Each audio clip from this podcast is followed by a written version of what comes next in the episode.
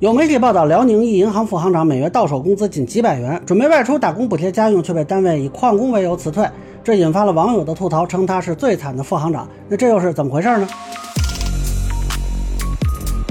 大家好，我是关注新闻和法律的老梁啊，欢迎订阅及关注我的频道，方便收听最新的新闻和法律干货啊。这是每日经济新闻的一个报道，说辽宁的一个银行副行长王先生。因为绩效薪酬延迟支付，每月到手工资仅几百元，准备外出打工补贴家用，却被单位以旷工十五天为由辞退。然后王先生呢，将银行告上法庭，索要延期未发的绩效工资啊，法院却表示呢不予支持啊。这个事儿呢，后来是冲上热搜啊。我看了一下很多网友的观点。有的是吐槽拖欠工资违法成本太低啊，应该拖欠罚十倍；有的说呢，以后这裁员是不是都可以以拖欠支付来拖你几年啊？有的说呢，银行这个规章是不是有问题啊？怎么能够说行规凌驾于法律之上呢？那最有趣的是，某头部券商的分析师也是一个大 V 啊，说这是逼人辞职啊，这个就给我看笑了啊。那这个事儿里呢，有一个关键的知识点，就是金融系统的绩效薪酬延迟支付制度。呃，最早是在二零零九年，当时还有银监会，银监会的副主席蒋敬之在一个论坛上提出，由于风险往往具有滞后性，因而对商业银行高级管理层和对风险有重要影响的员工，应该实施薪酬的延迟支付。这在当时的舆论场是一片叫好。于是，在二零一零年的时候，银监会下了一个商业银行稳健薪酬监管指引。这里头就提出了，商业银行高级管理人员以及对风险有重要影响岗位上的员工，其绩效薪酬的百分之四十以上应采取延期支付的方式，且延期支付的期限呢一般不少于三年，而其中呢高级管理人员薪酬绩效的延期支付比例应高于百分之五十，有条件的争取达到百分之六十。那后来呢？银保监合并了嘛？二零一八年，银保监会印发了一个《银行业金融机构从业人员行为管理指引》，也提到了绩效薪酬延期追索扣回制度。不过目前确实没有进入立法层面。那这些目前看的都是监管部门发的规范性文件。二零二零年的商业银行法征求意见稿里头啊。倒是新增商业银行应建立与本银行风险水平相适应的薪酬延期支付和追索扣回机制啊，但这个暂时还没有进入立法的程序。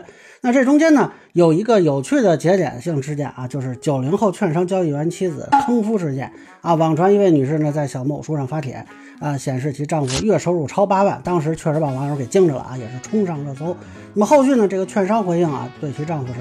停职调查，但是后来怎么处理的我也没查到啊。那这个事儿呢有两个结果，一个就是导致券商大面积降薪啊，有的报道说涉事的券商他人均降薪二十万啊。另一个结果就是财政部发文叫关于进一步加强国有金融企业财务管理的通知，当时法制日报的标题就说是专治炫富瘾。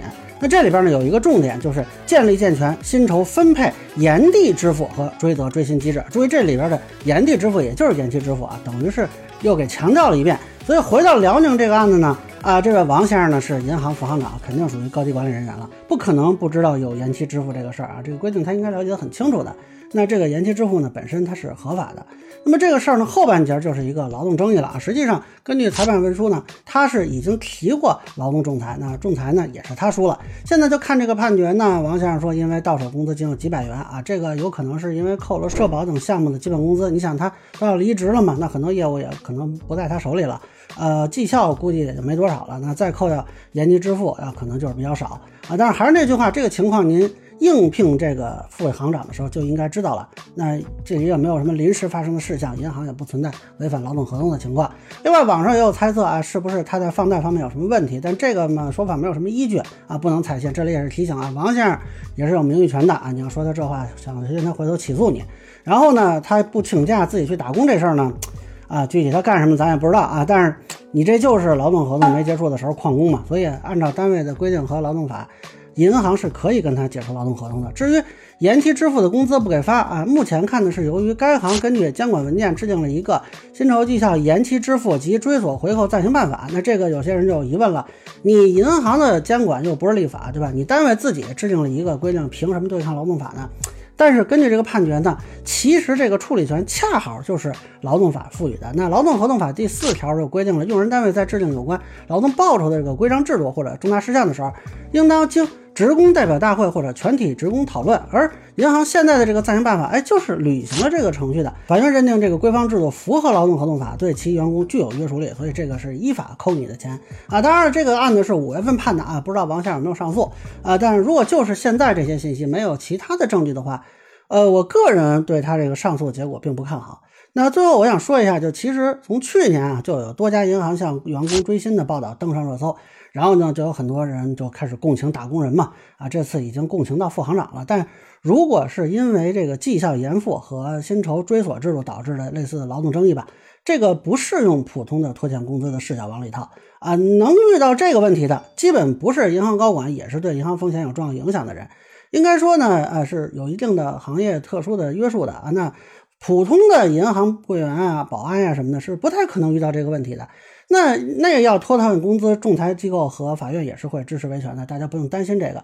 当然，我也觉得呢，拖欠工资啊、强制加班这些问题，目前是缺乏惩罚性赔偿约束的啊。目前主要是非法解除合同会有惩罚性赔偿的可能，所以这个问题呢也是值得关注。但是你把银行业的这种特殊情况包装成普通打工人的劳动争议，我觉得有点。